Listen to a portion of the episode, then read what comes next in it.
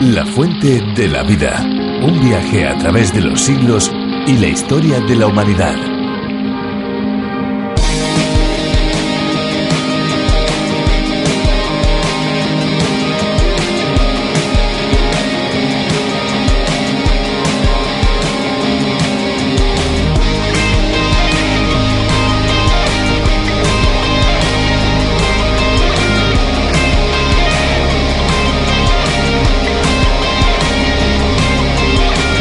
El apoyo mutuo o simbiosis de especies diferentes también se da bajo el mar. Los hermosos bancos de coral están conformados por pólipos de coral que depositan entre sus capas algas monocelulares. Estas se encargan de capturar la energía solar y transformarla en nutrientes como azúcares, grasas y oxígeno que alimenta a los corales y estos a su vez sueltan nitrógeno y fosfato que necesitan las algas para la fotosíntesis.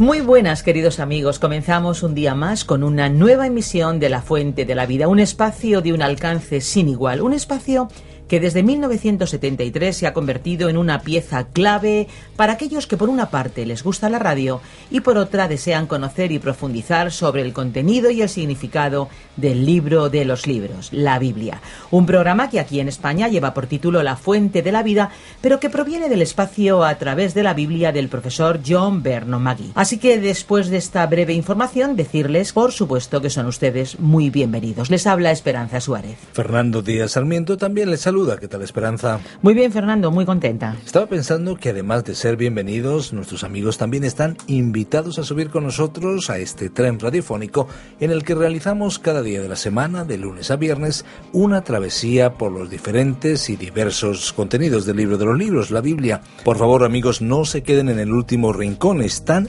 precisamente entre amigos y les tenemos reservados el mejor lugar a nuestro lado. Acompáñenos durante estos próximos 30 minutos porque les aseguramos que no será tiempo perdido. La Fuente de la Vida es un espacio que está presente en más de 100 idiomas y dialectos y en más de 80 países. Un espacio con diferentes ingredientes que le hacen bien refrescante en un momento del día como este. Curiosidades, música, reflexión bíblica y contacto cercano son algunas características de este espacio que de lunes a viernes está con todos nuestros amigos. Y ahora en unos minutos nos vamos a ir a nuestro bloque musical como siempre, pero antes decirles que estén atentos porque al finalizar nuestro espacio les vamos a dar las posibles maneras de ponerse en contacto con nosotros a fin de que nos hagan llegar sus comentarios, sus preguntas, por qué no sus inquietudes espirituales también. Así que estén atentos. Ahora ya escuchamos la canción que hemos preparado para hoy. Vamos a escucharla.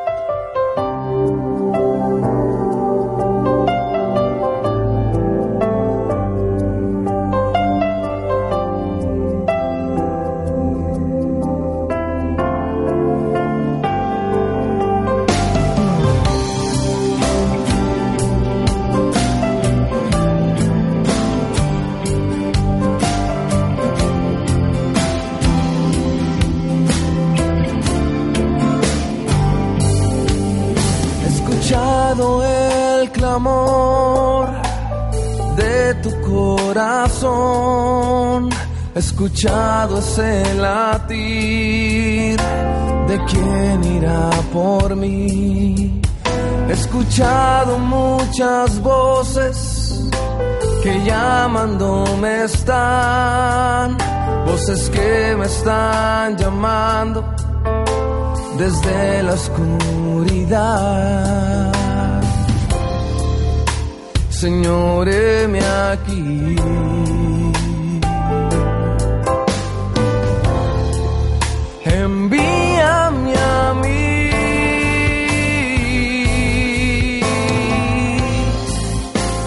seré tus manos, yo seré tus pies, yo seré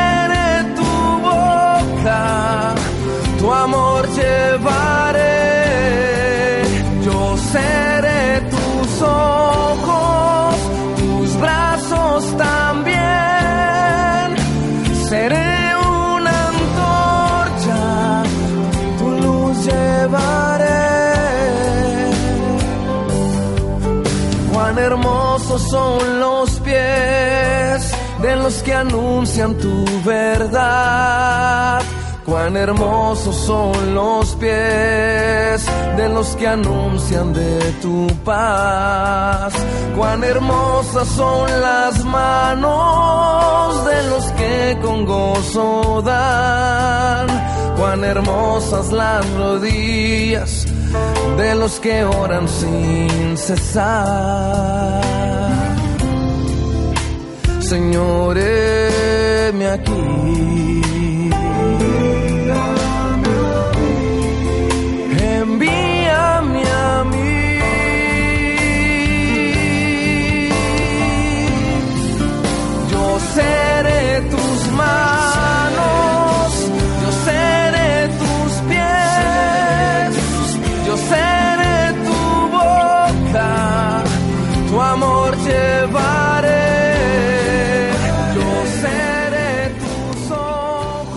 La presunción de inocencia es un principio legal por el cual se asume que el reo no es culpable de lo que se le acusa a no ser que se demuestre lo contrario. Sin embargo, cuando un juicio se vuelve mediático, inmediatamente se empiezan a proferir sentencias de todas partes, aun antes de que el juez o el jurado den su veredicto. Cuando sucede que el acusado es inocente, el daño que se ha hecho a su imagen es casi irreparable. Es algo injusto y por ello todos hemos pasado alguna vez, aunque sea a nivel personal, dentro de las familias o incluso dentro de grupos de amigos. Hoy avanzamos un poco más en el libro de Job, un documento que nos relata la vida de ese hombre que no solo pasó por grandes sufrimientos, sino que aún tuvo que aguantar palabras de desánimo de personas cercanas. Escuchemos ya a Virgilio Bagnoni. La fuente de la vida. Hoy estudiaremos el libro de Job desde el capítulo 13, versículo 5, hasta el capítulo 15, versículo 16. Regresamos así al capítulo 13 de este libro de Job. En nuestro programa anterior solo llegamos al umbral de este capítulo y aquí tenemos la respuesta que Job le dio a su amigo Zofar. Estos amigos habían estado acosando a Job, tratando de conseguir que él admitiera que había cometido algún pecado secreto y que lo confesara. Pero Job no tenía ningún gran pecado que confesar, es decir, un pecado de inmoralidad o un pecado que tuviera que ver con deshonestidad o algo parecido. Por tanto, en esta respuesta que dio Job revelaba amargura y sarcasmo. Notemos ahora al entrar en esta sección lo que nos dijo en el versículo 5. Ojalá os callarais por completo, pues así demostraríais sabiduría. Job les estaba diciendo que si guardaban silencio al menos podrían pasar por personas sabias. Y luego él continuó diciéndoles en los versículos 6 y 7. Escuchad ahora mi razonamiento, estad atentos a los argumentos de mis labios. ¿Hablaréis iniquidad para defender a Dios? ¿Hablaréis con engaño por defenderle? Aquí realmente les dio una respuesta contundente. Lo estaban acusando de haber cometido algún terrible pecado y diciendo que Dios lo estaba juzgando por eso. Job sabía que ellos no estaban representando directamente a Dios. Ellos podrían haberle ayudado si le hubieran conducido al punto en el que él hubiera podido verse tal como realmente era. Pero en vez de actuar así, le colocaron en una posición defensiva. Y como resultado, él estaba haciendo una buena defensa de su caso con buenos argumentos. Y así continuó Job en esta misma línea diciendo en los versículos 8 al 10. ¿Seréis parciales con las personas para favorecerlo? ¿Lucharéis vosotros en defensa de Dios? Bueno sería que Él os examinara. ¿Os burlaréis de Él como quien se burla de un hombre? Él sin duda os reprochará si solapadamente sois parciales con las personas. Ahora Job volvió al ataque y les dijo a sus amigos que Dios les iba a juzgar por presentar una imagen falsa de Él. Y continuó en los versículos 11 al 14 diciendo, de cierto, su majestad os habría de espantar, su pavor habría de caer sobre vosotros. Vuestras máximas son refranes de ceniza, y vuestros baluartes son baluartes de lodo. Escuchadme, yo hablaré, y que me venga después lo que venga. ¿Por qué he de arrancar yo mi carne con mis dientes y he de tomar mi vida en mis manos? En medio de todo esto, la fe de Job se mantuvo inviolable.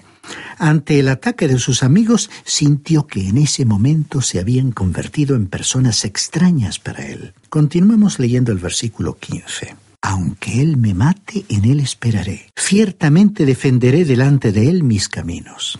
Esta fue la gran declaración de fe de Job. Sus amigos le estaban acusando injustamente, pero aquí comenzamos a ver la raíz de su problema. Job dijo que él iría a la presencia de Dios y allí se defendería. Estimado oyente, en el momento en que usted va a la presencia de Dios para comenzar a defenderse a sí mismo, perderá su causa. Cuando usted está ante Él, usted solo puede declararse culpable porque Él lo conoce a usted. Usted no puede presentarse en la corte de Dios con un abogado, el cual, por medio de alguna argucia legal, pueda absolverle de su acusación. Ningún abogado puede anular la declaración de Dios de que todos han pecado y están privados de la gloriosa presencia de Dios, de que no hay un solo justo, ni siquiera uno, y de que el alma que peque, esa morirá. Sencillamente, Dios no va a cambiar esa declaración. Ningún abogado ingenioso podría liberarle de esa realidad, ni tampoco va usted a presentarse ante un juez compasivo y flexible, sino que se tiene que presentar ante el Dios de este universo, que es un juez justo y moral. Nadie puede mantener la defensa de su propia causa ante él. Lo único que le queda por hacer es ir ante Él y confesar su culpa y abandonarse a sí mismo a la misericordia del tribunal. Y entonces encontrará que Dios tiene un propiciatorio que, como la tapa del arca del Antiguo Testamento, era un lugar de gracia y misericordia. Allí se derramaba la sangre del sacrificio, y usted podrá encontrar en el altar de la cruz la sangre de Jesucristo derramada porque Cristo pagó el precio, el castigo de su pecado. Estimado oyente, esta es la única manera de librarse de la pena, del castigo. Usted puede apreciar que Job aquí necesitaba desesperadamente a alguien que le presentara a Dios y que evitara que él se defendiera a sí mismo ante él. Alguien tenía que mostrarle que se podía abandonar a la gracia de Dios. Continuando ahora en esta sección, en el versículo 16 Job dijo, y él mismo será mi salvación, porque el impío no podrá entrar en su presencia. Había como unos rayos de luz que penetraban en el alma de este hombre.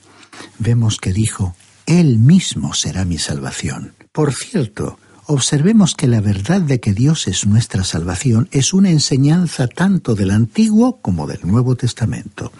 David se aferró a esta verdad porque había cometido un gran pecado. Por supuesto que él no vivió en el pecado, pero necesitó un Salvador. En el Salmo 62, versículo 2, él escribió, Solamente Él es mi roca y mi salvación, es mi refugio, nunca seré sacudido.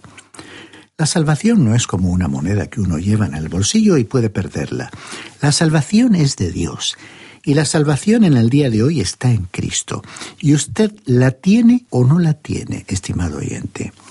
Usted confía en Él o no confía en Él. No hay ninguna otra alternativa. O usted está con Él o está contra Él. En este sentido, el apóstol Pedro dijo con toda claridad en el libro de los Hechos capítulo 4 versículo 12, porque no hay otro nombre bajo el cielo dado a los hombres en que podamos ser salvos y esa es la única vía de escape, de liberación que tiene la familia humana. Es maravilloso que Job, que probablemente vivió en la época de los patriarcas, en los tiempos de Abraham, Isaac y Jacob, pudo vislumbrar un destello de luz. Ahora Job dijo en los versículos 17 y 18, Escuchad con atención mi razonamiento y mi declaración penetre en vuestros oídos. Si yo ahora expongo mi causa, sé que seré justificado. Job pensaba que él tenía un buen caso para presentar aún ante Dios mismo. Decía que sabía que sería justificado, pero él no lo afirmaba a causa de que alguien hubiera obtenido esa justificación para él. Y muchas personas piensan de la misma manera en la actualidad. Dicen, a mí no me importaría presentarme ante Dios, yo puedo estar ante Él en base a mis buenas obras. Estimado oyente, todos somos pecadores. Vivimos en un mundo que está en rebelión contra Dios porque nuestros corazones son malvados, pero Él nos ama y ha preparado un camino para que nosotros seamos justificados. El juez tuvo misericordia de nosotros y envió a su propio Hijo para pagar el castigo. Es por ese motivo que Él puede justificarnos. Escuchemos lo que Job dijo en el versículo 19 de este capítulo 13. ¿Quién quiere contender conmigo? Porque si ahora callo, moriré. Esto es algo interesante, ¿verdad? Al comienzo Job estaba diciendo que él deseaba morir, que deseaba no haber nacido, y en este momento dijo, porque si ahora callo, moriré. De haber estado nosotros allí, le habríamos dicho, pues bien, Job, si quieres morir, ¿por qué no te callas? Pero él no iba a hacer eso, sino que continuaría hablando. Y escuchemos lo que Job dijo en los versículos 20 y 21. Haz conmigo tan solo dos cosas, y entonces no me esconderé de tu rostro. Aparta de mí tu mano, y que no me espante tu terror. Evidentemente aquí el patriarca se nos muestra como un hombre asustado. Leamos ahora el versículo 22. Llámame luego y yo te responderé, o yo hablaré y tú me responderás. Aquí él le estaba diciendo a Dios lo que tenía que hacer, y me temo que muchos de nosotros también hacemos lo mismo. Escuchamos a muchas personas decir que oraciones suyas no han sido contestadas. Pero diremos que no hay oraciones sin contestar. Dios siempre contesta las oraciones y en muchos casos la respuesta es simplemente no. Por lo menos Dios ha dicho que no a muchas de las mías. Pero esa es en realidad una respuesta. Debemos admitir que en muchas de nuestras oraciones le estamos dando órdenes a Dios, pero Dios no actúa de esa manera. Job estaba tratando de decirle a Dios cómo debería ocuparse de su situación. Muchas veces nosotros actuamos de esa manera. Pero Dios le diría a Job, yo no estoy moviéndome de acuerdo con tu plan.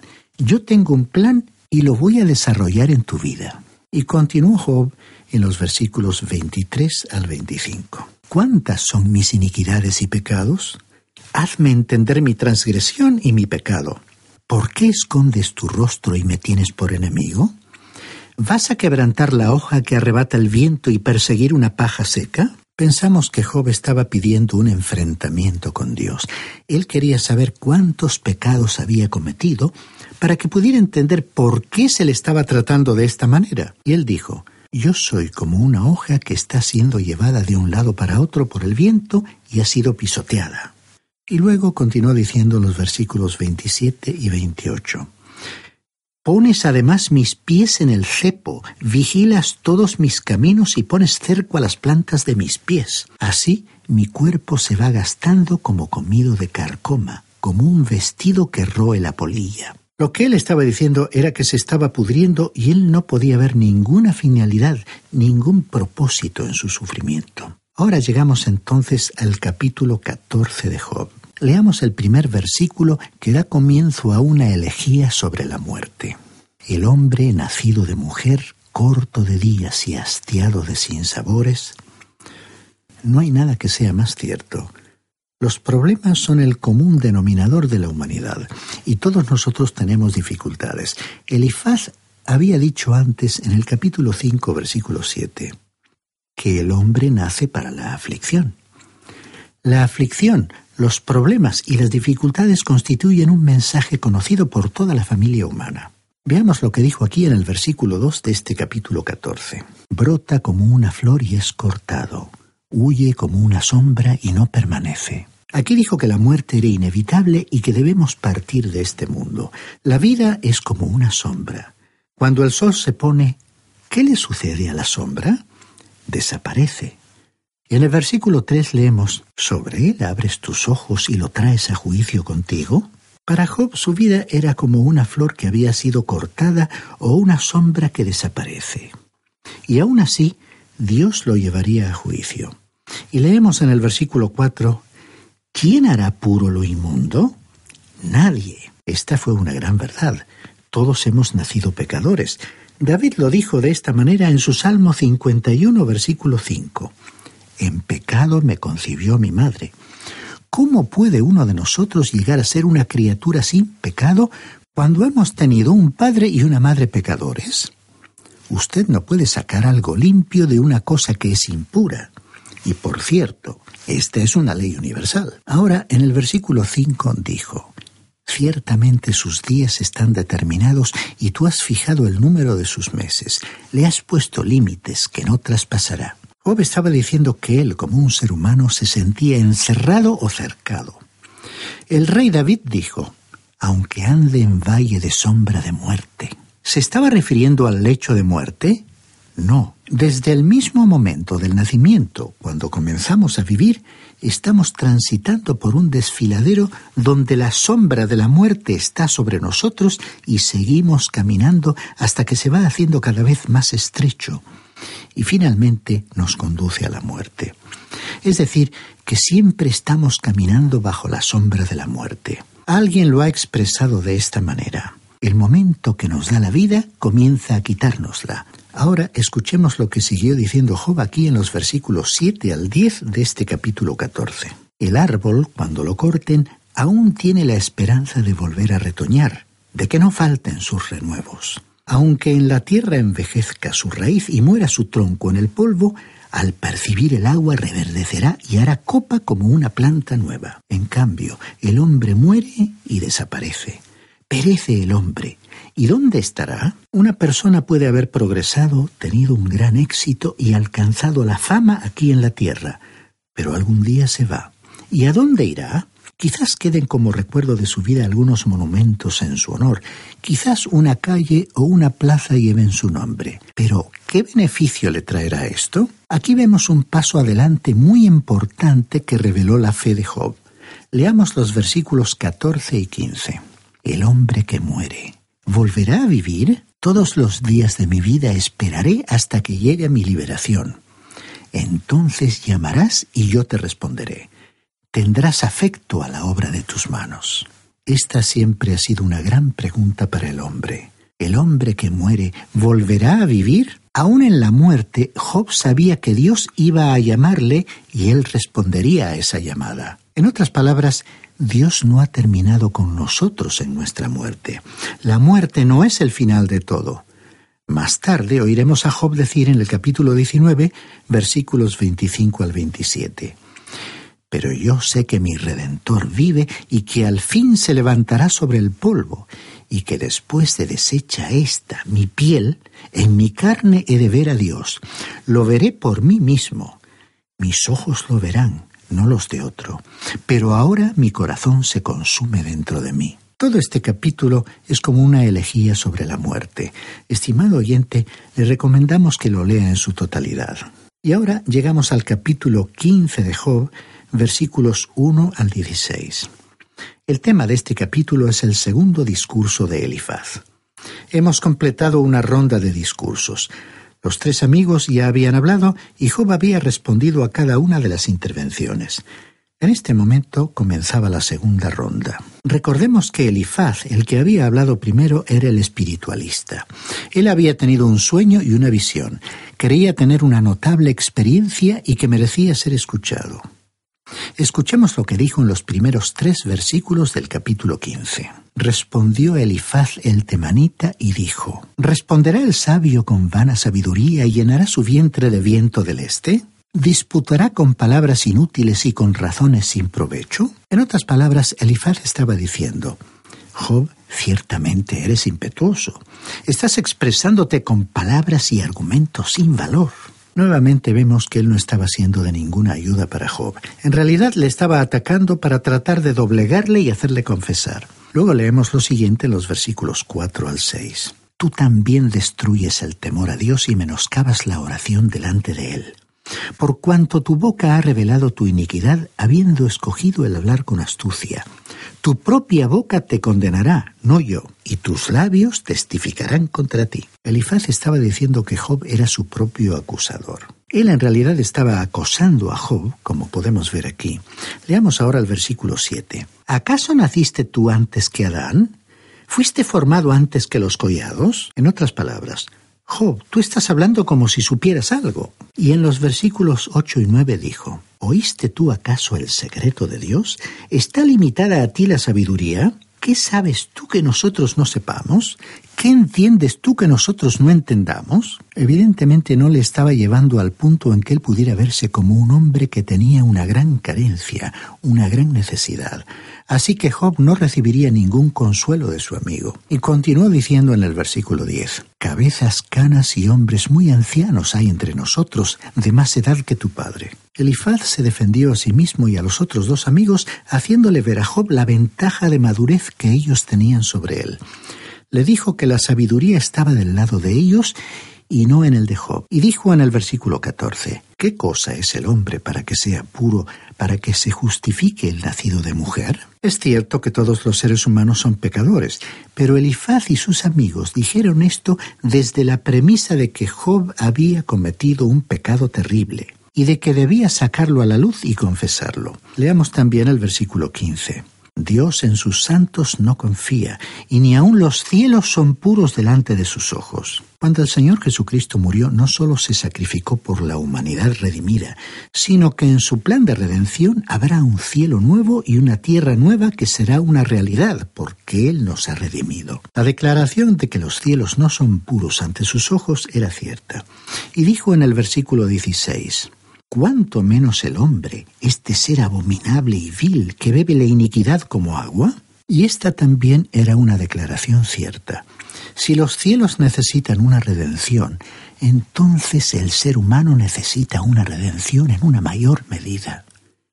Pero esto no resultaba más aplicable a Job en su condición que a cualquier otro ser humano. Y finalmente, leamos los versículos 20 y 21. Todos sus días el impío es atormentado de dolor, y el número de sus años le está escondido al violento.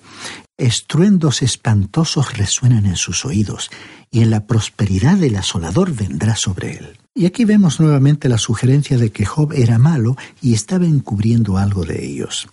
Sin embargo, debemos admitir que estos hombres no tenían cierta falsa concepción que muchos aceptan hoy, de que no hay algo básicamente malo en el ser humano, de que el hombre sí ha cometido algunos errores, de que su pecado es realmente un pecado de ignorancia y que puede curarse fácilmente como se sana una leve herida aplicándole una medicina. Aquellos amigos de Job tenían un concepto más verdadero y realista del ser humano que muchos de nuestros contemporáneos, que enseñan que el hombre es una criatura superior por ser el resultado de una evolución, y de esa manera no es responsable ante un creador.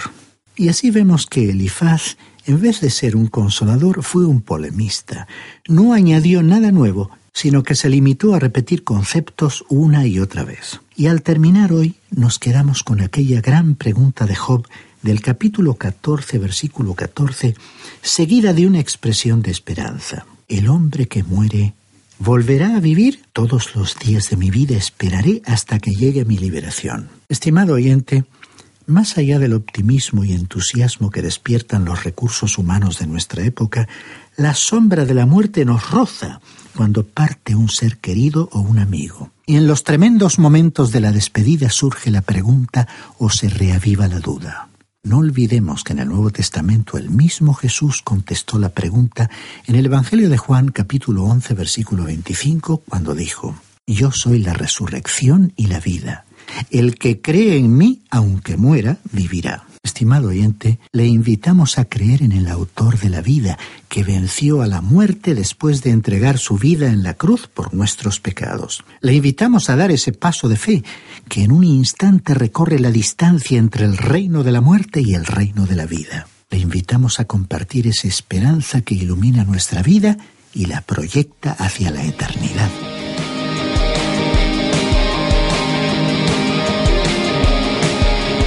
Ya hemos llegado al final de nuestro programa de hoy, amigos. Queremos recordarles que este espacio es idea original del teólogo John Vernon Magui y que aquí en España ha sido el profesor de Biblia Virgilio Bagnoni el encargado de su traducción y locución. Pues sí, amigos, como bien les decía Fernando, si desean más información, si tienen preguntas o comentarios, no duden en ponerse en contacto con nosotros. Incluso si no estuvieran de acuerdo, también pueden expresar sus opiniones. Pueden enviarnos un email a info radiocadenadevida.com. Pero también pueden escribirnos al apartado de correos 24081 código postal 28080 de Madrid. Esperanza, no sé si les hemos dicho a nuestros amigos que pueden eh, buscar la página web www.lafuentedelavida.com. Y para los que ya están familiarizados con las nuevas tecnologías, recordamos que hay una aplicación disponible para su dispositivo móvil, su smartphone. Pueden descargar la aplicación buscando a través de la Biblia o directamente también la fuente de la vida. Amigos, muchas gracias por estar con nosotros. No olviden que hay una fuente de agua viva que nunca se agota.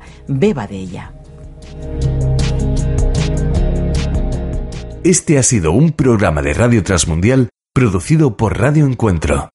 Radio Cadena de Vida.